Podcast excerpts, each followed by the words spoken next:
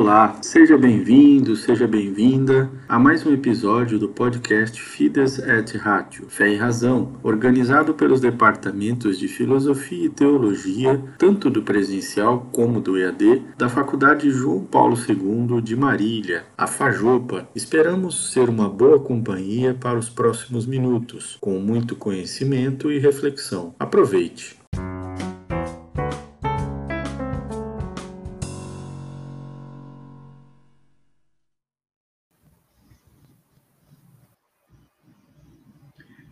Olá pessoal, tudo bem? Ah, boa tarde a todos. Início a mais um webinar da Fajopa, da Departamento de Filosofia. Então, mais uma vez a gente traz aqui para vocês uma palestra, uma fala que com um tom mais tranquilo, um pouco informal, mas com aquela nossa preocupação de sempre de manter uma rigorosidade conceitual, uma rigorosidade, no nosso caso, filosófica, que permita a gente pensar, ampliar nossos horizontes de, de reflexão sobre qual é o papel da filosofia na sociedade contemporânea, quais são as contribuições que a filosofia pode trazer para a gente conseguir entender melhor o contexto que a gente vive, essas contingências emergenciais que surgem e esse mundo caótico e dinâmico que a gente está inserido, né?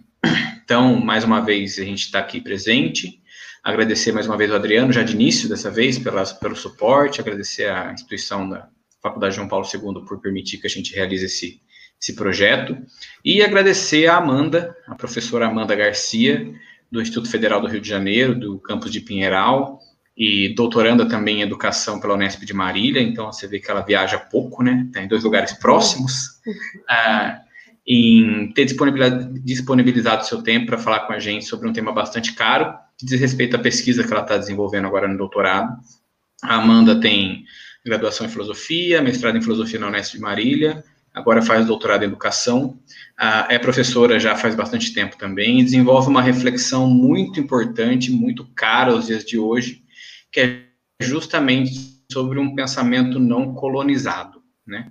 Ah, em como que a gente pode pensar outras formas de estrutura de, de de conceitos, estruturas de visões de mundo que permitam a gente entender a realidade a partir de uma outra perspectiva, uma perspectiva não eurocêntrica, não colonizadora, uma perspectiva que esteja mais próximo de, de múltiplas realidades e não de um, uma, de um viés impositivo, né? E é interessante a, a fala de hoje da professora Amanda, principalmente em relação ao tema que esse ensino de filosofia de uma perspectiva não colonizadora se propõe, que é para discutir a crise ambiental contemporânea, questões ambientais, em como que o ensino de filosofia poderia, nessa nova perspectiva, contribuir para, como diz o título da palestra, né, um adiamento do fim do mundo. Né? Então, obrigado, Amanda, mais uma vez, por disponibilizar seu tempo. Fique à vontade, utilize o tempo que você precisar para a gente poder desenvolver essa conversa. Bom, obrigada, João. Queria começar agradecendo mesmo, né? Como você falou, é, é, o que eu vou falar aqui tem a ver com a minha pesquisa de doutorado. E é muito importante a gente ter a oportunidade de compartilhar o que a gente está pensando, né? Ainda mais eu que acredito que o conhecimento ele é coletivo. Né? Tudo que eu vou falar aqui, nada foi pensado sozinha, né? Sempre em parceria com os grupos de pesquisa, com outros autores que estão me inspirando a pensar, né? Com colegas. Então é muito importante o feedback pedir para o pessoal usar esse chat aí para mandar sugestões, críticas, perguntas, provocações, né? Que para mim é muito importante ter esse feedback, né? Para construir o que eu estou. Esse tema que eu estou tentando pensar, pensar no meu doutorado. E a minha fala, ela tem um viés assim muito provocativo, num certo sentido, especialmente para quem é estudante da área da filosofia, né, que vai ser docente de filosofia. E porque eu quero, de certa forma, resgatar a natureza problemática da filosofia. Quando a gente olha para a tradição ocidental, né, e eu estou falando ocidental porque eu acredito que tem outras tradições filosóficas, que não só essa, que a gente tem um contato mais próximo aqui no Brasil, mas quando a gente olha só para essa, né, só para a tradição ocidental, a gente vai ver que lá na Grécia Antiga, a filosofia se dedicava em pensar problemas, problemas que tinham a ver com a vida no cotidiano. E muito nessa perspectiva de entender o pensamento não como uma coisa abstrata, né, mas como um modo de vida, né? Você pensa algo que vai mudar a sua ação no mundo, né? Não é só pensar por pensar, né? Para escrever texto, para escrever artigo. Né? Então, a minha fala é provocativa para a gente resgatar essa natureza, para sair mesmo do lugar comum. E aí, por que pensar esse problema né, de adiar o fim do mundo? Primeiro, né, o título é uma inspiração do Ailton Krenak, não tem como eu não citá-lo, né? Indico para todo mundo, quem puder ler o Ideias para o Fim do Mundo, eu já encontrei na internet, procurem, leiam o Ailton Krenak. É, o meu trabalho é muito influenciado pelo Ailton Krenak, então vocês vão perceber em várias coisas que eu vou dizer aqui. É, e porque eu acho que não tem nenhuma, nenhuma questão mais importante e urgente do que essa. Né? A gente vive um contexto é, que a gente vê que está em xeque mesmo a sobrevivência, né, um futuro humano. E a filosofia ela sempre se ocupou principalmente das questões que têm a ver com vida e morte. Então não tem como a gente pensar o mundo que a gente vive sem pensar isso, né? E lembrando, como eu vou argumentar a seguir, né, é, o fim do mundo ele já aconteceu para muitos povos de diferentes formas, né? A gente está falando do fim de um mundo específico que nos afeta, né? Que todo mundo que está aí usando a internet acho que tem um contexto próximo ao meu, né? Então nós estamos falando de um contexto específico que nos afeta, né? Mas muita gente já está vivendo né, esse drama do fim do mundo de diferentes formas e talvez há muitos séculos, né?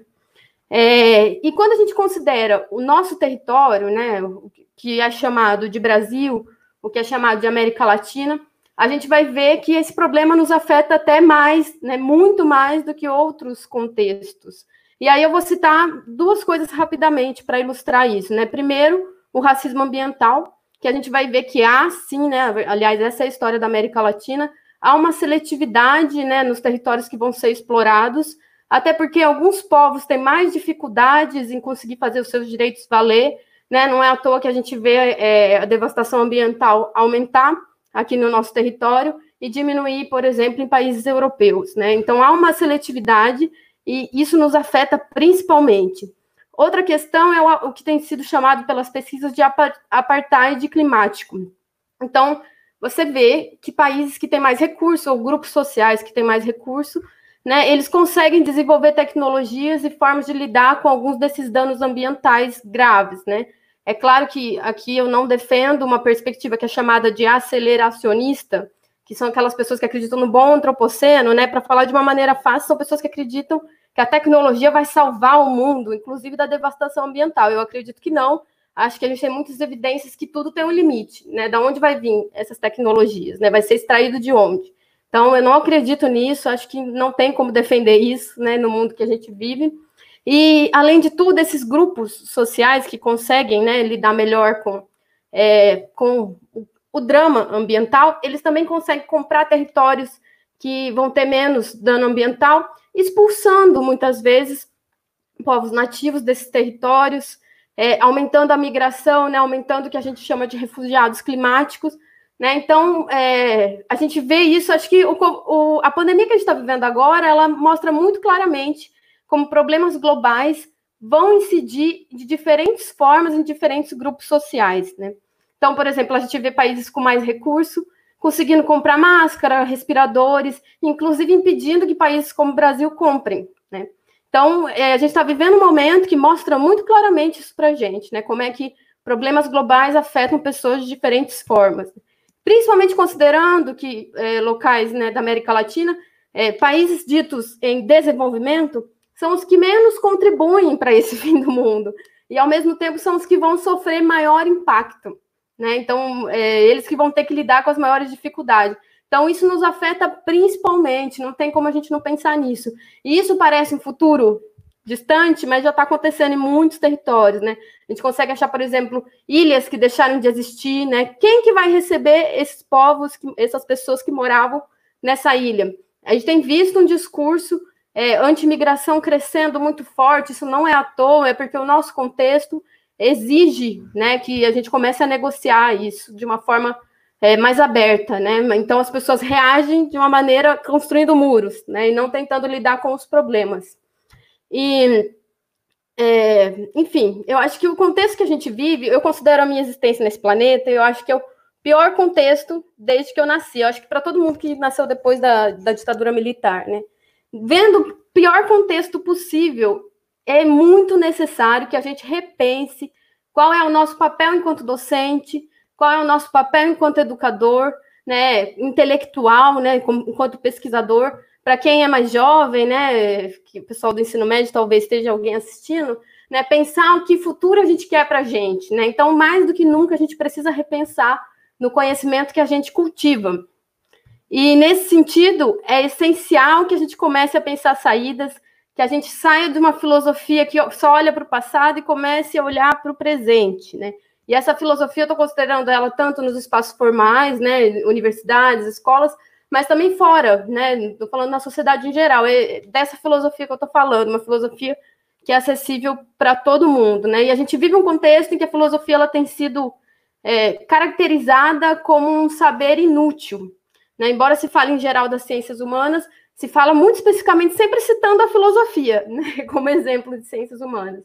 E a gente vê, por exemplo, cortes de bolsas, a gente vê é, a filosofia saindo do currículo do ensino médio. Então, se a gente não mudar de postura, a gente vai estar assinando embaixo que a gente é inútil mesmo, né? Que a gente não faz nada, não oferece nada para esse presente. Enfim, a metodologia que eu vou usar aqui para a gente conversar um pouco são duas ferramentas que eu considero ferramentas filosóficas. A primeira é de ver o que está por trás, né? Essa coisa da conceituação, né? Todo conceito tem um contexto, e acho que a filosofia faz isso muito bem desde sempre, de tentar ver o que está por trás, né? E também a filosofia faz muito isso de projetar mundos possíveis, né? De analisar o mundo que a gente tem e tentar ver que desdobramentos, que consequências ele vai ter. Né? Então, é, é são essas duas ferramentas que eu vou usar aqui para a gente é, pensar sobre a crise ecológica. Então, começando um diagnóstico, eu convido todo mundo que está me ouvindo a pensar né, como foi a sua formação. Né? E eu vou falar especificamente da formação filosófica, né? Mas aí cabe quem está no ensino médio pensar como que isso te afeta, né, na sua formação de filosofia. Quem é de outras áreas vai sente também os problemas que eu vou colocar, mas no caso a filosofia acho que é um problema mais grave, né? Então vou falar sobre a filosofia e vocês tentem ver como isso os afeta de outras formas. Quando a gente considera o currículo, ele é baseado quase que exclusivamente, se não exclusivamente, em homens brancos europeus, né? E aí você tem a inserção, de vez em quando, de um norte-americano, no máximo. É até aí que a gente vai, né? Então, é uma visão bastante restrita de quem produz conhecimento. Quando a gente considera metodologias no Brasil, é, na filosofia a gente tem uma predominância muito grande, né? Quando a gente olha para Ampoff, a gente vê isso, do comentarismo de filósofos, né? A gente não olha para os problemas, a gente olha para um livro e para um conceito, no máximo, né? E é quase como se fosse uma fórmula, né? Então, o conceito X na obra Y do filósofo W, né? É uma fórmula. No máximo, a gente coloca o problema X, né? Mas o, a estrutura mantém a mesma. A gente fica olhando para o livro, né? E tentando repetir da melhor forma que a gente conseguiu o que o autor disse. E, na melhor das hipóteses, a gente tenta encaixar isso no contexto que a gente vive, né? Mas é algo que tem muitos riscos, que é isso que eu vou apontar para vocês.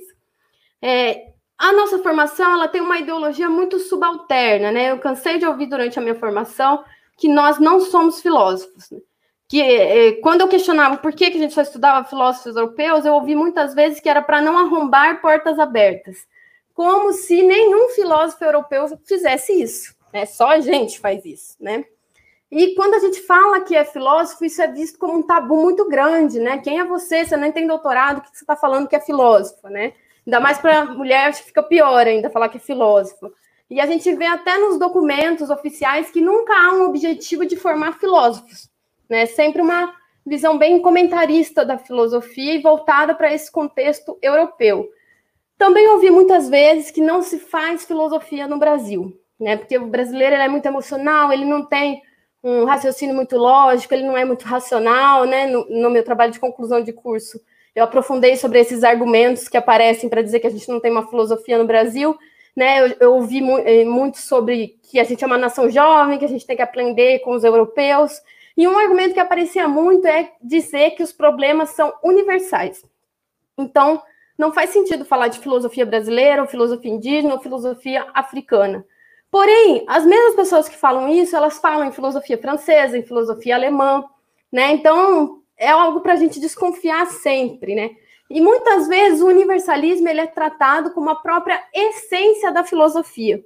E eu vou botar em xeque um pouco isso aqui com vocês, né? Que eu acho que se esse universalismo ele parece de uma maneira descontextualizada, né, sem se vincular a diferentes contextos, a gente acaba levando né, um, uma abstração excessiva que separa, fragmenta o pensamento e a vida, né, distancia o pensamento da nossa vida.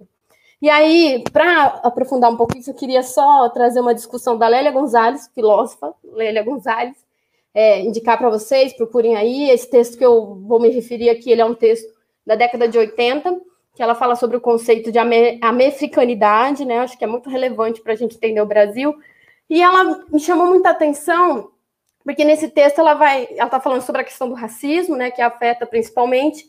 E ela fala que não dá para a gente entender o racismo no Brasil, que ela chama de racismo à brasileira, a partir, por exemplo, de autores norte-americanos. E muito porque o nosso contexto é muito diferente, né? Embora as questões sobre as questões raciais tem um monopólio bem grande da filosofia norte-americana, ela chama atenção para a gente pensar isso sobre o nosso território. E aí ela caracteriza o racismo no Brasil como um racismo por denegação, né? Que seria um, um racismo que finge que não existe, né?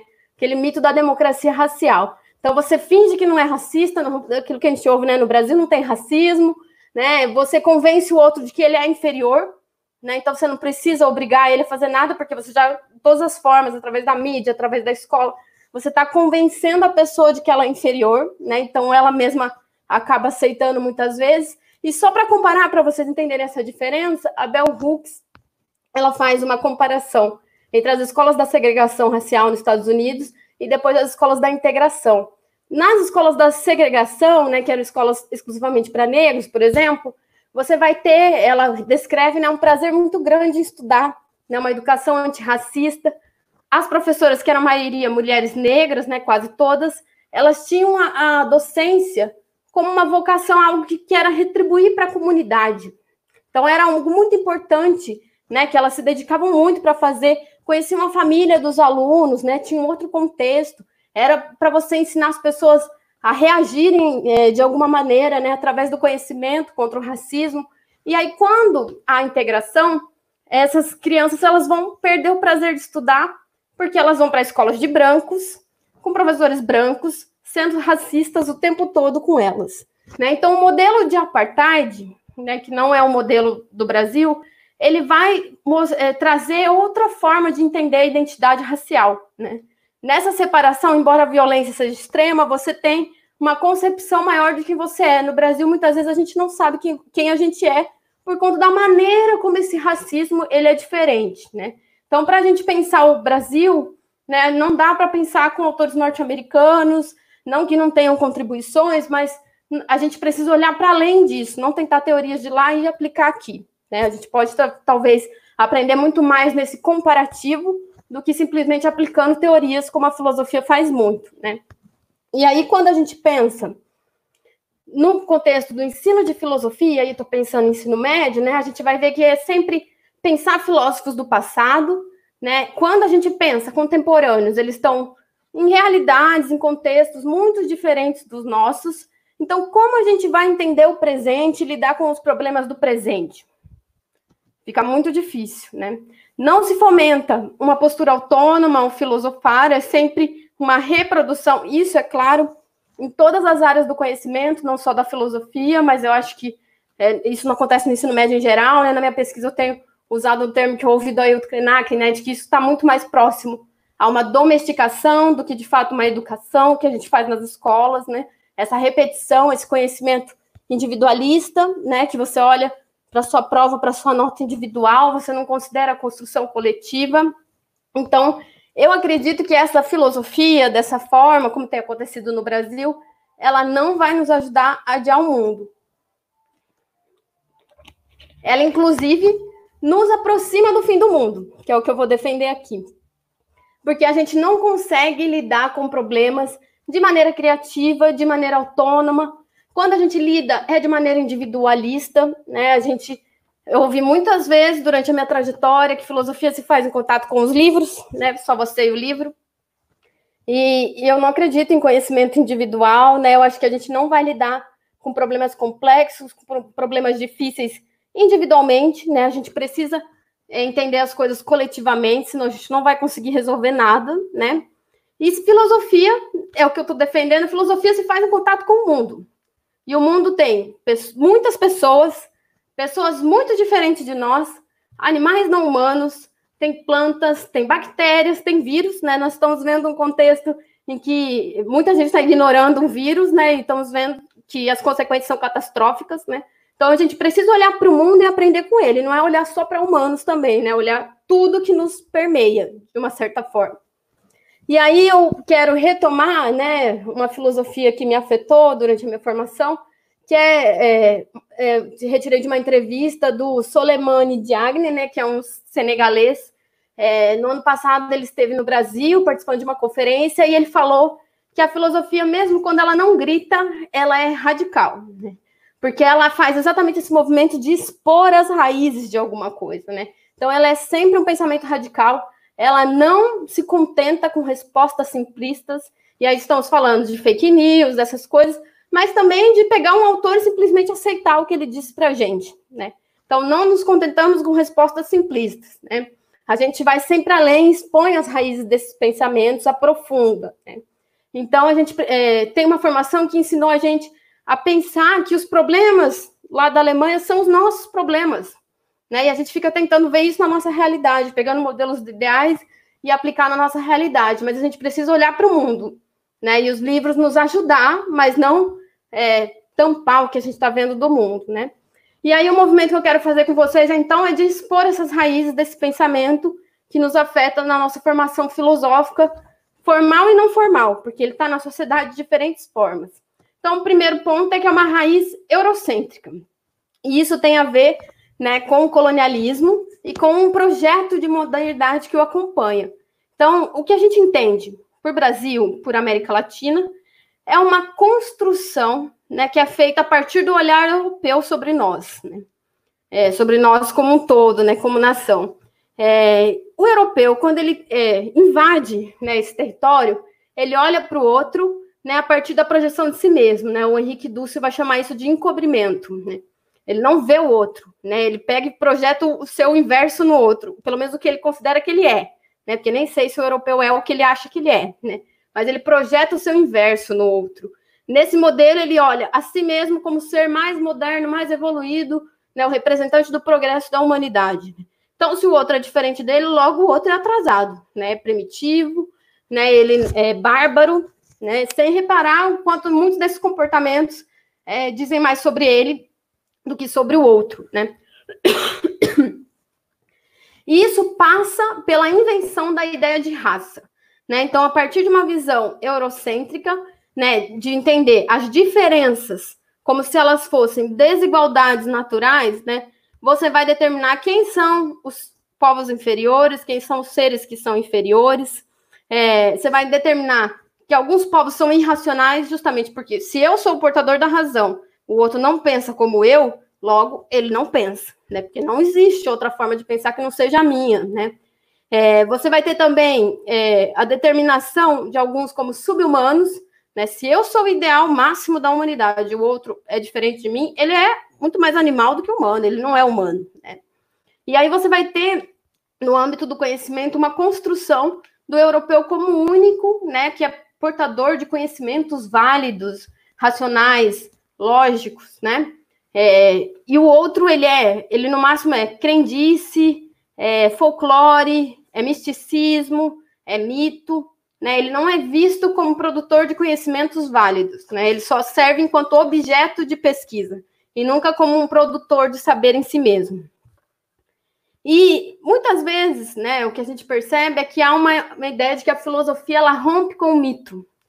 É, isso está lá na origem, quando a gente ouve a história, né, tá essa ideia de que o pensamento europeu ele não é mitológico, mas o que eu quero expor aqui para vocês é que muito do que disso que é visto como verdade, né, universal, é uma construção baseada em mitos também, né? E aqui eu estou chamando de mito hipóteses que não podem ser testadas. Simples assim, não estou complexificando muito nessa discussão.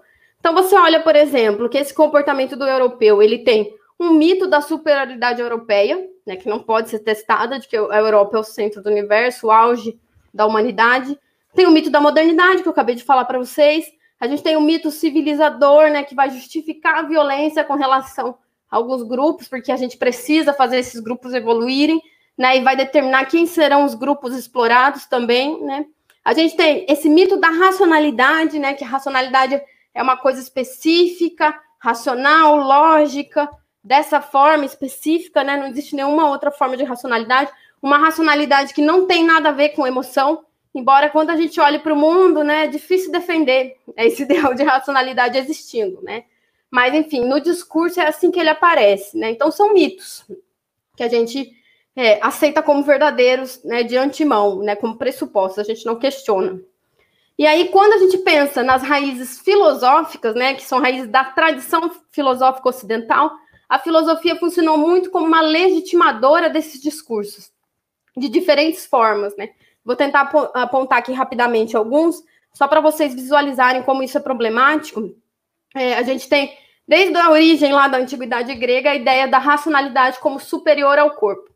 Então, você tem um corpo é, que precisa ser negado, né, controlado para que a razão né, é, se exerça.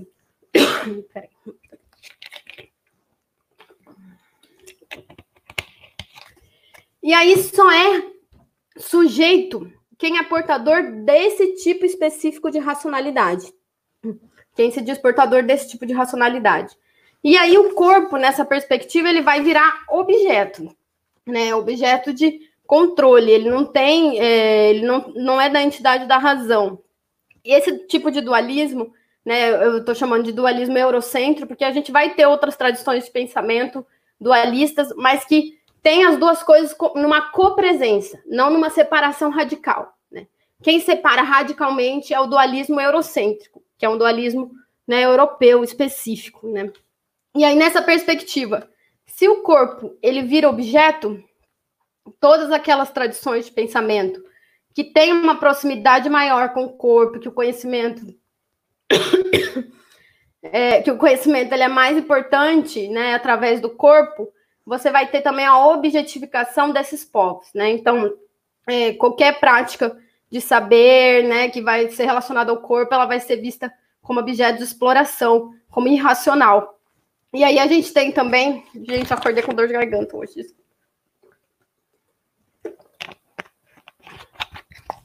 E aí a gente tem, desde a antiguidade, a ideia do homem como animal racional, o único da natureza, né? Então, tudo que não é racional vira objeto de exploração. E aí a gente pode encaixar várias coisas, né? Não só é, esses povos indígenas, é, africanos, né? As mulheres, enfim. Tudo aquilo que é visto como ah, muito emocional, muito ligado ao corpo, é visto como objeto de exploração. E aí a gente tem. a gente tem na história da filosofia também teorias que colaboram para isso. Os contratualistas, né? essa ideia de que existe um estado de natureza como um estado pré-social. Né? Eu não consigo olhar, por exemplo, para os ameríndios e achar que aquilo é um estado pré-social, tem uma sociabilidade bastante avançada ali, né? Não é nada pré-social, né? Então, o estado de natureza ele é um mito também, né? Criado pela filosofia, fundamentado pela filosofia. A gente tem essa ideia de que o contrato social ele é necessário para uma convivência humana, e aí a gente vai ter vários problemas da colonialidade relacionada à república, à democracia, né? Não à toa, porque a gente entende que política só se faz de uma determinada forma também, né? E aí o que eu acho mais grave, que é o que eu quero trazer para vocês, é o racismo, né, muito presente também na filosofia, né? A filosofia tentando fundamentar isso de alguma forma. E aí cito para vocês primeiro, né, David Hume, né, que vai falar que ele não conhece nenhum negro de destaque, então não existe né, nenhum negro racional. E aí ele desconsidera completamente as desigualdades né, de poder, desigualdades sociais. Né? Talvez você não conheça alguém de destaque, porque essas pessoas não, não podem falar, né? Não porque elas não existam. Né? E aí o Kant, citando Hume, né, colaborando para isso que ele está falando, ele vai dizer que não existe nenhum negro com talento. Né? E aí, inclusive, ele fala que deve dispersar essas pessoas apauladas no mesmo texto, né? É muito grave, né, esse tipo de afirmação. E isso vindo de alguém que nunca sequer saiu da sua cidade natal. É, não conheço, é, o argumento é esse, né? Não conheço, logo não existe, né? De uma pessoa que nunca saiu da sua cidade natal, né? Então, são afirmações muito graves, né? Que foram levadas a sério é, por muita gente, né? Até hoje, ainda tem gente levando a sério esse tipo de afirmação. Então, pergunto para vocês: esse tipo de pensamento, não conheço, logo não existe, é, é racional? Esse pensamento é filosofia? Então é muito grave, né? Porque a gente toma por filosofia algumas coisas que não têm sentido, né? Hegel vai dizer que a África é um continente que não tem história. E aí eu queria citar para vocês um,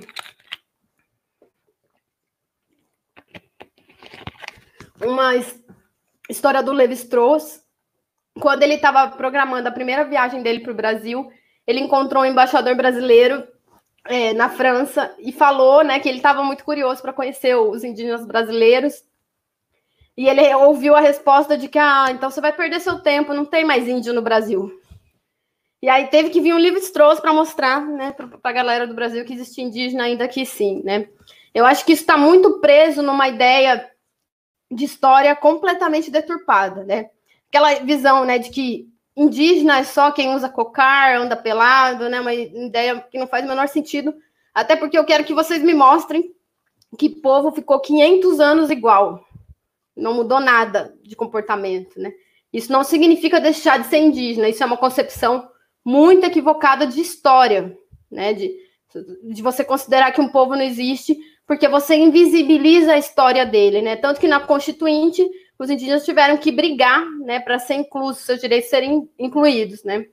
Porque tinha essa ideia é, muito forte, né, de que não existe mais indígena no Brasil, né? Ontem mesmo, não vou citar a matéria, mas vi numa matéria da TV esse argumento, né, de que não existe mais índios no Brasil, né? Então, não está distante, está muito próximo, está ali no cotidiano, né, sendo repetido sempre, né?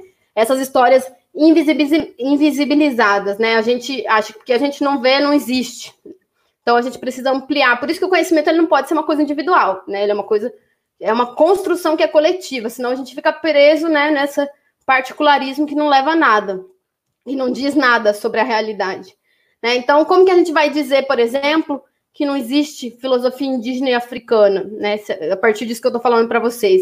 Eu convido, né, todos vocês a olharem para as filosofias é, que a gente diz, né, europeias, as, que são as filosofias mais importantes da tradição, e questioná-las da mesma forma como a gente questiona outras filosofias, que a gente questiona muitas outras, mas aí a gente vê esse tipo de argumento e, né, e leva a sério e deixa passar, né? Então, vamos ser críticos com todas as tradições de pensamento, não só aquelas que a gente quer, de certa forma, destruir, né? É, esse pensamento, ele tem uma estrutura hierárquica, e que não se baseia muito na realidade, né? Como vocês estão vendo.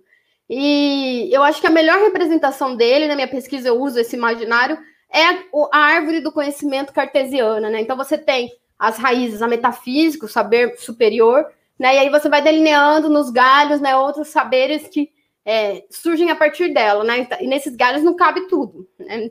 Então é um conhecimento hierárquico e muito limitado. Isso, né, eu me inspiro na Vandana Shiva, né, que é uma indiana, é, chamando, chamo esse pensamento de monocultura da mente. Quando a gente tenta entender e analisa a monocultura do solo, na verdade, a gente está desvelando uma monocultura da mente. Como que a gente pode entender isso, né? Você pega, por exemplo, plantas de um território diferente, que tem ali uma organização específica aquele meio, você tira ela e coloca no outro contexto e planta ela em massa. É toda igual. O que, que vai acontecer, né? As plantas que são nativas, né, que estão nascendo e resistindo ali, elas vão ser vistas como ervas daninhas, né? Elas vão ser vistas como as verdadeiras invasoras, embora quem, quem sejam os invasores são outras plantas, né?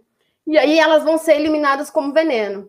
Essas ervas daninhas não são só plantas, né? São povos, são saberes, né? Que são nativos e são vistos como invasores.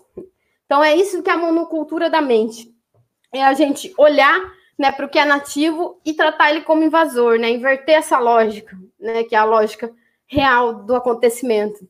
Então, essa palavra daninha, ela nos, nos diz muito sobre a maneira como a gente se relaciona com o conhecimento. Aqueles saberes, né, que tem a ver com a gente, que estão proliferando, a gente tenta abafar, né? E essa coisa do veneno, ela é inclusive literal. A gente vê povos que recebem avião tacando veneno na sua cabeça, né? E morrem por conta disso, né? Então não é uma metáfora, né? Isso é muito real, né? O que a gente está falando, essa ideia da erva daninha que a Vandana Shiva traz, né? E aí a gente precisa, né, de uma filosofia que avalie também a contribuição que ela tem para esse contexto de fim do mundo que a gente produziu, né?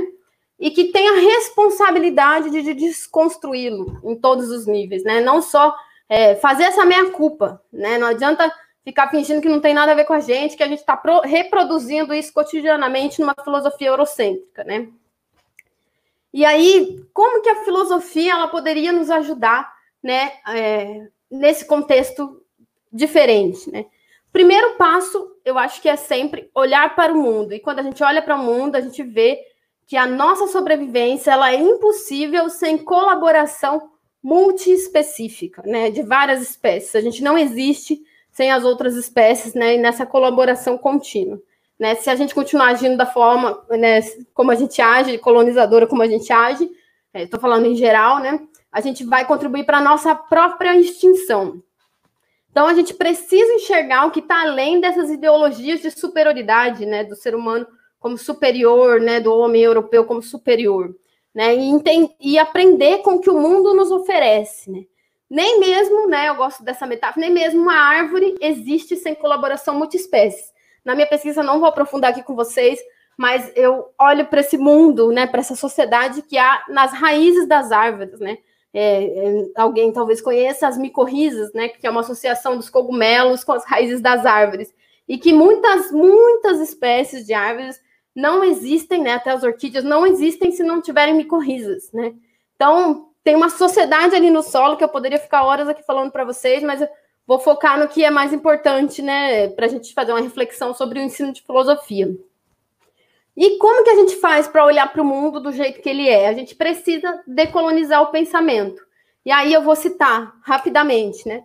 Algumas facetas que eu acho essenciais da gente descolonizar para pensar, eh, para tentar adiar o fim do mundo.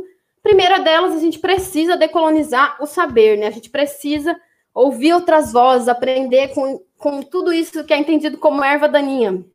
Não só né, plantas, né, ervas, pra, aquilo que a gente vê como praga, né, tudo que é visto como daninho, né, mas com esses seres, principalmente que estão aí nessas frestas, nas bordas do mundo, né, que eles que sabem de fato lidar com esse mundo em ruínas, que é o que está por vir, né, se já não está acontecendo, né, nos, nos, diferentes territórios por aí, né, esse mundo em ruínas, a gente precisa aprender a viver nele, né, e, e transformar o mundo, né, para evitar na, na, maneira possível que for, né, essas ruínas. E aí eu vou dar dois exemplos rapidamente, né, primeiro, numa entrevista em 2018, o Ailton Kenak, né, quando é perguntado sobre a crise ecológica, ele fala que ele não está preocupado com os índios, né, com os indígenas, porque ele está preocupado com os brancos, o que, que o branco vai fazer, né, porque eles já resistem há 500 anos, né, eles não estão preocupados, eles são especialistas em resiliência, na verdade, em se adaptar, né, e aí eu uso um exemplo de plantas, né, das punks, né, as plantas alimentícias não convencionais, que são tratadas como ervas daninhas, né, que a gente arranca, taca veneno, né? Aqui em casa, nas frestas, tem um monte, né? A gente não olha para elas, a gente invisibiliza elas, né? E muitas delas são é, muito nutritivas, né? É, muitas são medicinais e a gente não olha para elas, né? Mais ou menos é, é, o que a gente faz com os saberes também, né? A gente não ouve essas vozes, né? Então a gente precisa ouvir essas vozes, porque essa é a única forma da gente sair dessa crise, né? Essas vozes que costumam ser eliminadas de diferentes formas. Se a padronização está nos levando para o esgotamento, tanto nosso, né, através da exploração, quanto do mundo, a gente precisa olhar para a pluralidade. É ela que vai oferecer um futuro em todos os sentidos que a gente puder pensar, né? E aí é preciso decolonizar também o que a gente entende por humanidade, né? A humanidade não é superior, né? Eu acho que não é difícil de perceber isso. A gente analisa o que a gente chama de racionalidade, o que a gente chama de liberdade, olha para o mundo e não consegue ver isso acontecendo, né? É, a humanidade ela é natureza, tudo que existe na gente existe fora da gente. Tem um exemplo da Ana Tissin, que é uma antropóloga que eu uso bastante na minha pesquisa. Tem até dois livros dela que vocês encontram na internet, O Viver em Ruínas e, tá em português, né? E, um artigo que chama Margens Indomáveis, né? Que é cogumelos como espécies companheiras, né? Esses dois artigos recomendo muito para pensar, né? Ela faz uma análise bem política, né? Não é uma análise biológica sobre isso, né? E a gente precisa pensar para além, né? Ela dá um exemplo que é o nosso organismo, a gente não é um indivíduo isolado no mundo. O nosso organismo ele é povoado por muitas colônias, né? Colônias de bactérias que sem elas a nossa sobrevivência não existiria. Então a gente precisa olhar para isso que a gente não consegue ver, né? Que a gente está preso em ideologias sobre nós mesmos, né? De superioridade sobre nós mesmos. E aí a gente precisa decolonizar também o que é natureza. Natureza não é um objeto, um recurso a ser explorado e manipulado. A gente olha para coisas vivas como se fossem objetos estáticos, né? E a gente precisa mudar essa mentalidade. E aí a Ana Tsing fala em sociabilidades mais que humanas, né? Olhar outras sociedades, né? E quando a gente olha para isso, a gente está entendendo nós mesmos, né? Quando a gente olha para relações interespecíficas, a gente está entendendo a si mesmo, né? Que impacto no, o nosso modo de vida tem no mundo, né? E aí a gente precisa decolonizar também o que é cultura. A gente tem uma visão de que a cultura é uma coisa erudita, saberes, é, um conjunto de saberes sistematizados e europeus, geralmente, né? A gente fala funk na cultura, a gente reproduz vários desses discursos que mostram que a gente não sabe de fato o que é cultura, né? Que a gente adotou uma ideologia como cultura, não um fato da realidade, né? E, por último, acho que a gente precisa decolonizar o que é fim do mundo. Eu convido vocês, isso está na literatura em vários autores, né? Pense naqueles filmes de alienígena, e aí troca o alienígena por um colonizador. É exatamente isso que os indígenas sentiram né, quando os europeus invadiram né, o que a gente chama de América. Eles foram usados, manipulados, explorados, assim como os alienígenas fazem nos filmes, né? Considerando, inclusive, que indígena é o antônimo né, de alienígena. Então, é bem isso, né? O fim do mundo, ele já acabou para muitos povos, né? Para os indígenas que estavam lá naquele período, o fim do mundo foi aquele momento, né, da invasão. Porque o mundo tal como eles conheciam não existe mais. Isso mudou, né? Então, é a gente perceber que esse fim do mundo, ele não é como a gente espera, né? Apocalipse zumbi, um meteoro, um negócio muito drástico. A gente já está vivendo o fim do mundo e muitos povos já viveram vários fins do mundo, né? A gente encontra, por exemplo, no A Queda do Céu, do Davi Copenau e Bruce Albert, a gente vai encontrar que eles falam que o céu já caiu outras vezes, né? A queda do céu é o fim do mundo para os Yanomamis, né? O mundo já caiu outras vezes, porque de fato, para eles, o mundo já acabou várias vezes, né? O que a gente está falando aqui é do fim do mundo tal como a gente conhece, que é esse mundo moderno. Esse mundo está sendo colocado em xeque, né? E ou a gente cria outro mundo, ou a gente vai continuar apegada a essa ideia de mundo e vamos é, ser extintos, né? Que é isso que vai acontecer, é isso que esse mundo vai fazer com a gente, né? Nos levar à extinção. Então a gente precisa né, pensar um mundo diferente desse, né? O que está em xeque é esse estilo de vida específico, né? E até essa ideia do apocalipse zumbi, ela não é tão estranha. O Ailton Krenak fala que a humanidade hoje ela foi zumbificada, né? Porque ela age sem sem refletir sobre o que está fazendo, né? Então, zumbi também a gente já está, né? A gente só não percebeu muito, né? Tão, tão zumbi que a gente está, né? Então, a gente precisa parar de criar mundos ideais e querer aplicar ele no mundo, né? E olhar para o mundo, tentar entender e criar coisas que são possíveis dentro desse contexto que a gente vive. E aí, a gente tem que olhar não só o mundo humano, mas também não humano, porque a gente depende né, dessa colaboração multiespécie para sobreviver. E isso diz muito sobre nós, né? Como a gente interage com esse mundo, né? Quando a gente não consegue perceber essas outras sociabilidades. Então, a gente precisa pensar que humanidade cabe nesse mundo finito, né? Que a gente pensa uma humanidade que não cabe nesse mundo, né? E como que a gente pode colaborar com a existência nesse mundo? E não dá para a gente continuar se entendendo como ser mais superior de todos, que isso não vai dar certo, né? Não vai levar para bom lugar. Então, como que a gente pode pensar um ensino de filosofia que esteja à altura desses problemas contemporâneos? É a gente fomentar dentro da escola e fora dela, né, a pluralidade, a gente não silenciar saberes nem, de nenhum tipo, né? A gente estimular a criatividade e a autonomia, porque só assim a gente vai conseguir resolver problemas. Parar de pensar o conhecimento como uma coisa individual, né, que eu faço só eu e a minha prova, né? Conhecimento é uma construção coletiva, a gente só vai conseguir responder a esses problemas de uma maneira coletiva e também desconstruir aquela ideia ideal do aquele modelo ideal do aluno problema. Talvez isso tenha muito mais a ver com as nossas expectativas do que de fato com aquele indivíduo, né? Que aquele indivíduo é uma erva daninha que a gente acha que tem que eliminar, expulsar, né? A gente não consegue ver que ele é o que tem o potencial para criar alguma coisa e resistir a essa monocultura, né? Então é uma concepção diferente de conhecimento como uma troca e não mais como uma ideologia que eu encaixo, né, em diferentes realidades, né? E aí a gente tem que pensar, nós docentes temos que pensar currículos abertos, né, que se conectem com as demandas das diferentes comunidades, né? Para a filosofia, eu não acho que isso deveria ser um problema, né? Porque a gente poderia pensar um currículo através de problemas muito facilmente, né? Nós, os filósofos deveriam pelo menos conseguir fazer isso, né? Porque aí os problemas eles vão se conectar de maneira diferente em diferentes contextos, né? Quem é aluno do IFE, né? Inclusive a legislação nos resguarda nesse sentido, né? De uma educação integrada à vida, né? Então exijam dos professores de vocês esse conhecimento, né? Que muitas vezes é o que a gente faz não é a proposta dos estudos federais, né? Então, é, eu convido vocês, então, a rever isso que a gente entende como daninho, essa ideia de erva daninha, né? É, o que, que é praga, por exemplo? Né? Praga é você pegar uma planta de um contexto em que ela tem uma colaboração é, interespecífica ali com vários seres, que inclusive controlam uns aos outros, né? Você tira isso, quando você leva a planta, você não leva só ela, você leva fungos que estão naquele solo, você leva muitos outros seres ali junto. Aí você pega essa planta, coloca em outro contexto, em que ela não tem essas condições de controle né, desses seres. Muitas dessas plantas que estão nesse outro contexto não têm resistência, né, assim como aconteceu no contato entre europeus e indígenas, que não tinham resistência para as doenças né, que foram trazidas. É, você insere nesse contexto e planta um monte. Né? Você pensa um fungo que se prolifera em plantas novas, com folhas novas. Aí você oferece um banquete para ela.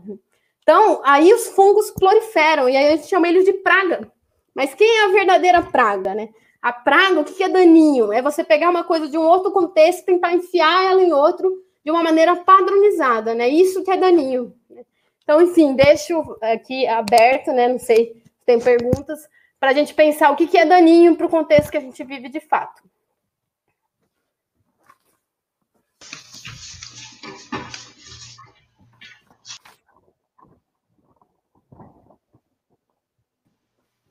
Uh, tá voltando meu fone aqui só, pessoal. É, Amanda, muito obrigado pela sua fala. Foi extremamente enriquecedor. Eu acho que você apresentou realmente esse ponto de vista que a gente desconhece, que a gente é ignorante, porque uh, não somos ensinados a isso, né? Como você mesmo disse, o ensino tradicional foca na, nessa monocultura do conhecimento, né? E a gente está é treinado a reproduzir esse tipo de, é, de explicação, né? Ah, como a gente vinha conversando antes de começar, né? A gente, basicamente, a gente é treinado realmente a reproduzir estruturas de conhecimento de forma que quando a gente precisa pensar, como você disse, do presente para frente, a gente não tem muita autonomia para isso, né? A gente acaba ficando preso a, ah, beleza, eu preciso saber o que, que é liberdade, mas o que, que é liberdade para quem, né?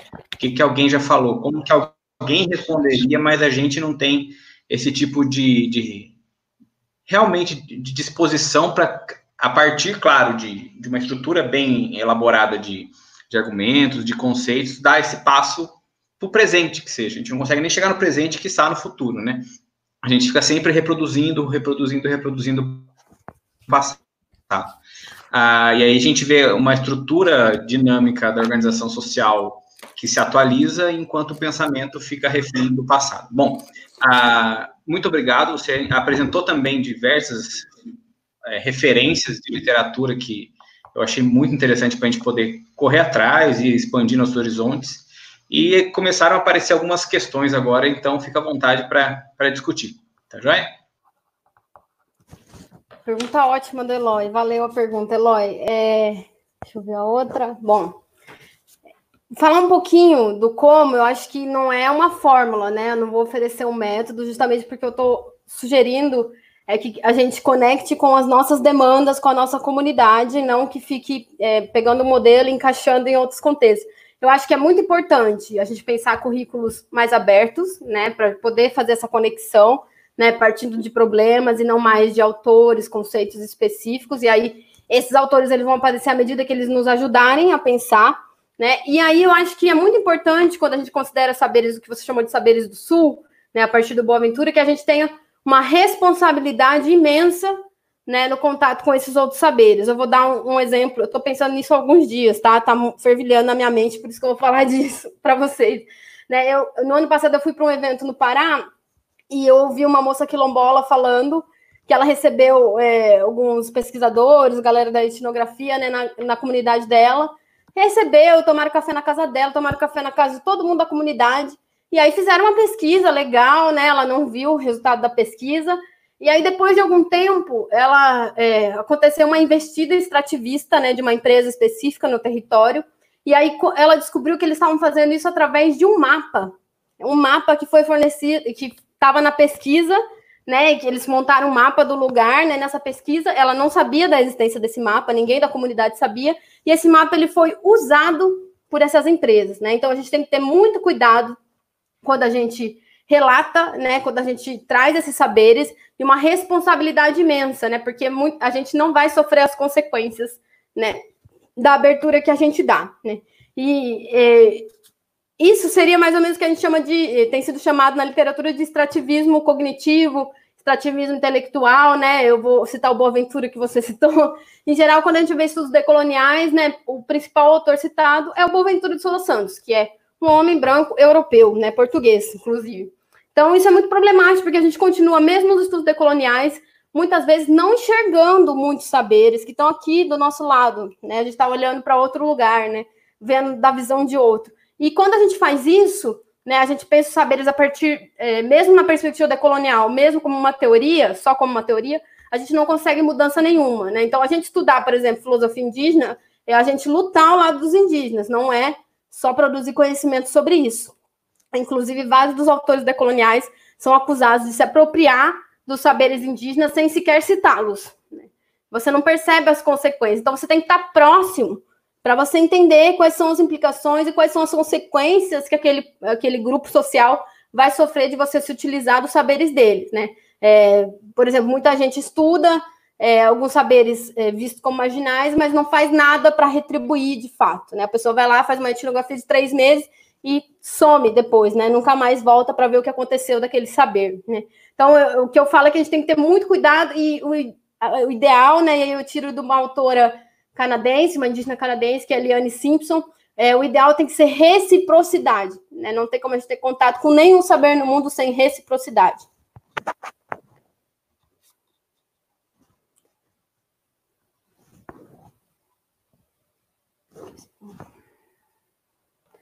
Muito legal a pergunta do Glauber. Está falando é um pouco do que eu falei sobre decolonização do fim do mundo, né? O que seria esse humano? É justamente isso que está em xeque, né? Tenho muito concordância com o que você está trazendo, no sentido da gente precisa repensar o que é humano. A gente entende em geral o que o humano é. é o homem moderno, né? Essa ideia de racional, um ser é, tem tendências à sociabilidade, né? Mas aí o que a gente olha para o mundo a gente vê que esse ideal de humanidade cabe pouquíssima gente, né? Até essa é a luta de quem se dedica a direitos humanos, né? Que se expanda o que se entende por é, humanidade, né? Isso está muito restrito ainda, né? E o fim do mundo também, é isso que eu quis chamar com a decolonização do fim do mundo, que tem muitos povos que já viveram muitos fins do mundo, né? E a gente precisa ouvi-los, né? Aprender com eles como viver, né? Porque senão a gente vai, é, não sei, né? Como eu não sei se a gente consegue né, lidar com esse fim do mundo, no fim do mundo moderno, né? Eu fico pensando quando a gente fica, por exemplo, sem luz, né? O que, que a gente faz? A gente enlouquece, né? Então a gente não está preparado para lidar com nada, nem com coisinhas mínimas, né? Que não deveriam ter tanto impacto na nossa vida, né? Então a gente precisa aprender né, a lidar com o mundo e criar um outro mundo. Esse mundo aqui em que a gente tem que só resistir não adianta, não é suficiente, né? Como podemos distinguir se somos ervas daninhas ou não? Legal essa pergunta, né? Eu acho que é um pouco do que eu falei também, né? Se a gente, se a gente tem contato com esses saberes de uma maneira que é prejudicial para eles, né? A gente está sendo a erva daninha. Né? Eu estou tentando trazer uma visão positiva da erva daninha. Não acho que ser erva é uma coisa negativa, né? Porque é justamente essa resistência, né? O que surge do que é nativo, né? É uma visão eurocêntrica a partir do que são esses, essas plantas nativas, né?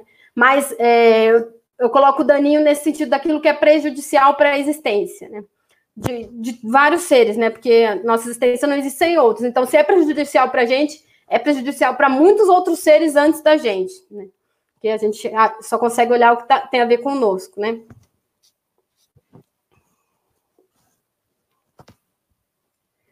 Então, né? Pergunta difícil da Dominique, né? Será que o mundo moderno ainda tem salvação? Eu eu acho que é complicado porque a gente vai ver muitos autores também, né? Muitas pessoas defendendo que a gente só faz esse questionamento a partir do mundo moderno, né? Eu discordo, acho que tem muitos povos que fazem isso muito antes da gente, né? E de maneira muito melhor. A gente, muitas vezes, quando a gente faz a crítica ao mundo moderno, a gente faz apenas teoricamente, isso não muda a nossa ação no mundo, a gente continua reproduzindo várias coisas, né? Eu, bom, pelo menos eu tento ver assim, estudar isso tem feito com que eu mude muita coisa no meu cotidiano, né? Nas escolhas que eu faço, nas decisões que eu tomo, naquilo que eu acho importante, né? Acho que essa época de pandemia também tem feito repensar muito do que era importante para mim, não, não é mais, né? Que a gente precisa rever, né? Então, eu prefiro acreditar, Dominique, que tem sim salvação, né? Só que eu acho que não vem da onde a gente acha que viria, vem dos povos que das pessoas, dos povos, né, que estão invisibilizados, né? Que já estão fazendo isso faz tempo. Na verdade, eles não começaram agora, né? Eles sabem como fazer, né? E eu acho que essa articulação ela tem que ser sempre em redes, né? Talvez o João possa falar sobre isso, que ele também estuda bastante essa ideia da conectividade, mas eu estou falando de redes, né? Do dia a dia mesmo, né? Essa colaboração em redes, né? Como que a gente se articula, né? Você vai ver, por exemplo, a organização dos terreiros sempre foi uma organização é, que permite não só a sobrevivência cultural, mas principalmente física, de apoio uns aos outros, né? E a gente é, precisa olhar, né? A Leila Gonzalez chama atenção para isso, a gente precisa olhar para esses, esses grupos, né? Eles já estão fazendo isso faz tempo e aprender com eles, né? Muita gente está achando né, que o que a gente está vivendo agora é, é muito terrível, está sofrendo muito, mas o que é que a gente está fazendo com isso? A gente está mudando a nossa maneira de agir no mundo? A gente precisa começar, né? Ah, os povos que passaram pelo fim do mundo, né? Os povos indígenas, várias vezes, né? Fim do mundo, como eles concebiam, acabou, né? Você pensa os, os povos que foram sequestrados no continente africano, também já passaram pelo fim do mundo. A gente vai achar várias referências a isso na literatura deles, né? Mostrando como são fins de mundo, né? Você pensa você ser sequestrado num continente, ser levado para outro para ser explorado. Isso é um fim do mundo, né? Ainda mais que por muitas gerações não teve, né? Como você fugir disso, né? Até que eles, é, muitos grupos conseguiram se organizar e reagir a isso. A gente vai ter quilombos dos Palmares, né, Revolta dos Malês, tem vários que a gente poderia citar, e inclusive eu vi a Jamila Ribeiro falando isso há alguns dias atrás. A gente sabe muito sobre as revoltas europeias e nada sobre as revoluções aqui do nosso território, né? Então a gente sabe muito mais sobre eles do que sobre nós, é por isso que a gente não consegue mudar a nossa atitude, né? Isso estou falando em geral, né? Sei que tem muita gente pode estar aí assistindo que tem outra atitude, né? Estou falando muito em geral, muito esse funcionamento das academias, dos espaços de ensino formal, né?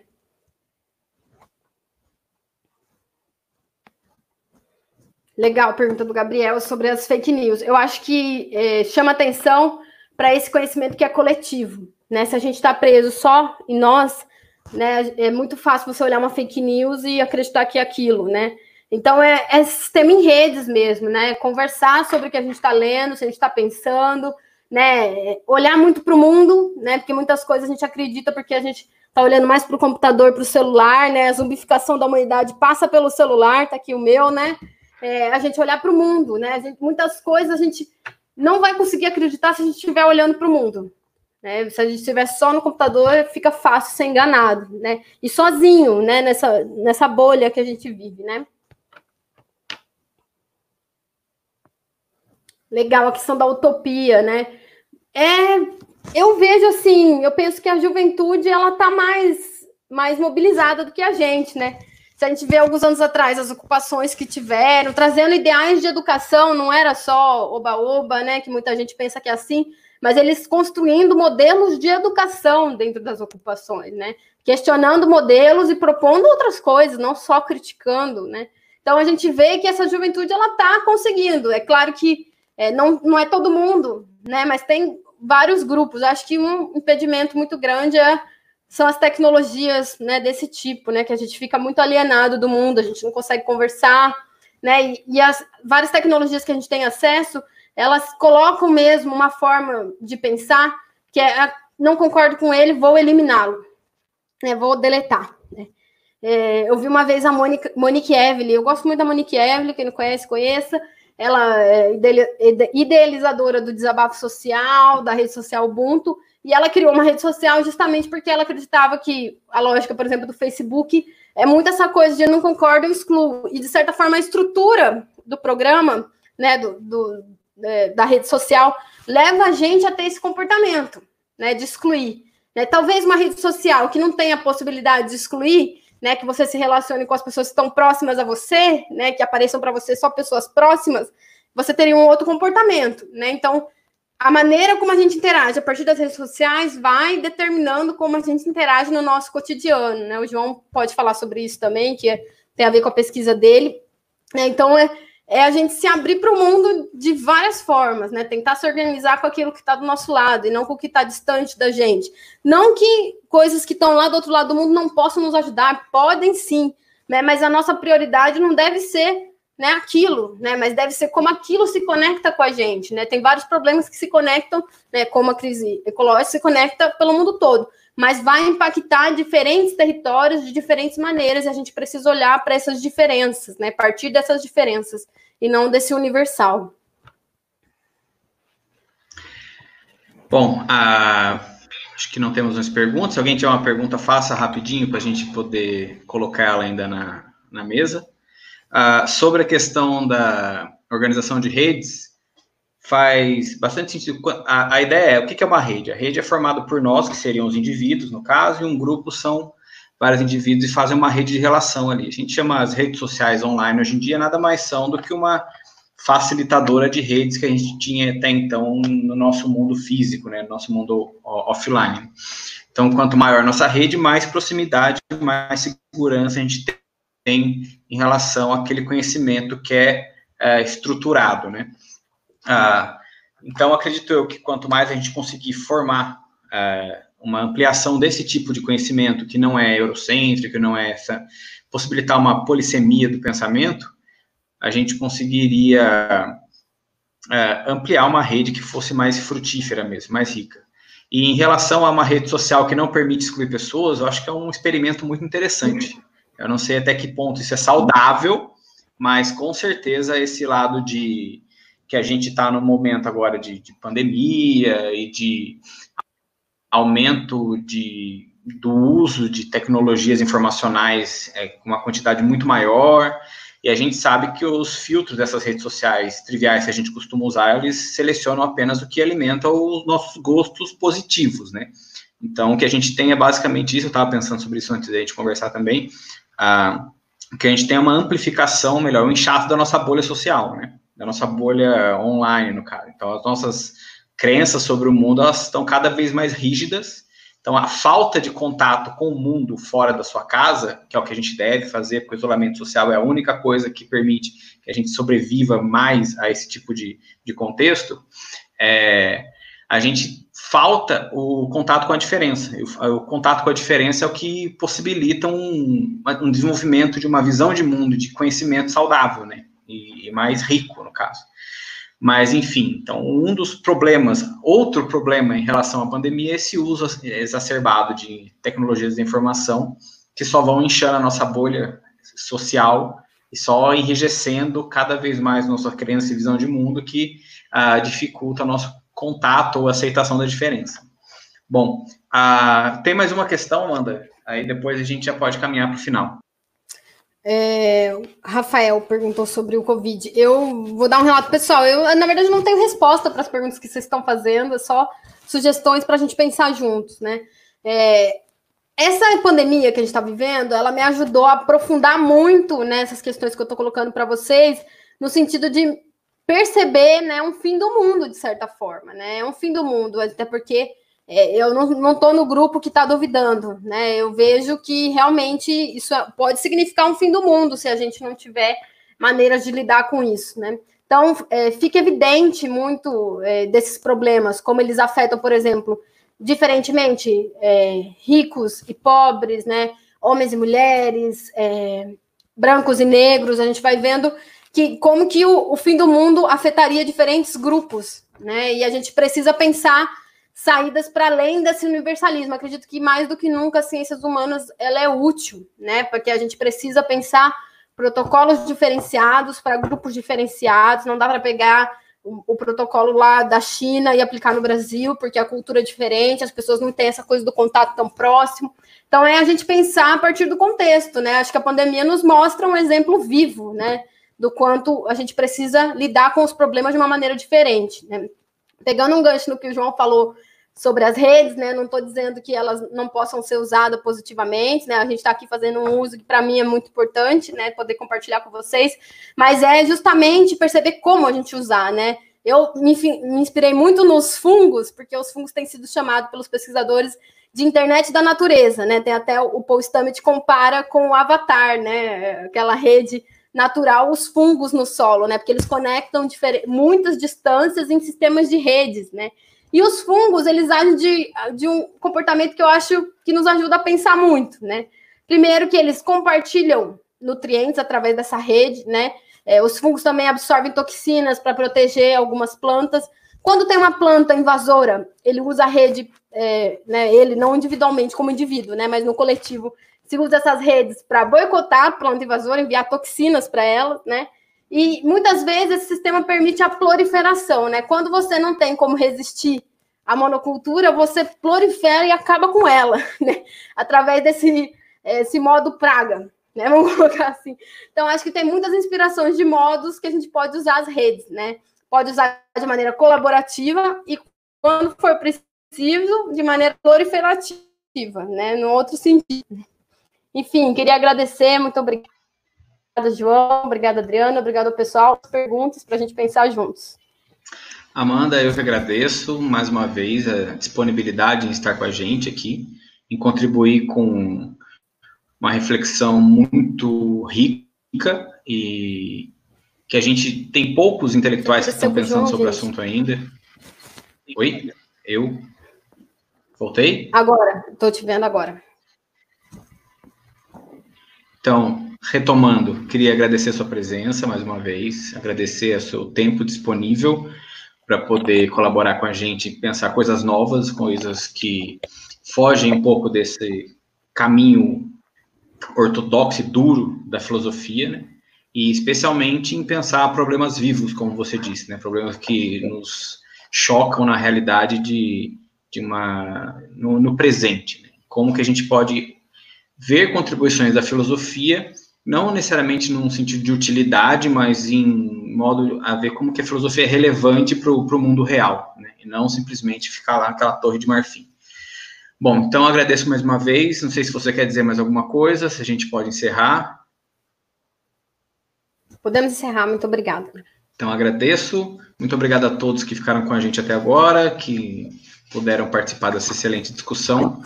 Teremos uma próxima daqui 15 dias, ah, no dia 25, se não me engano, mas confirmamos em breve. Então, muito obrigado a todos e até mais.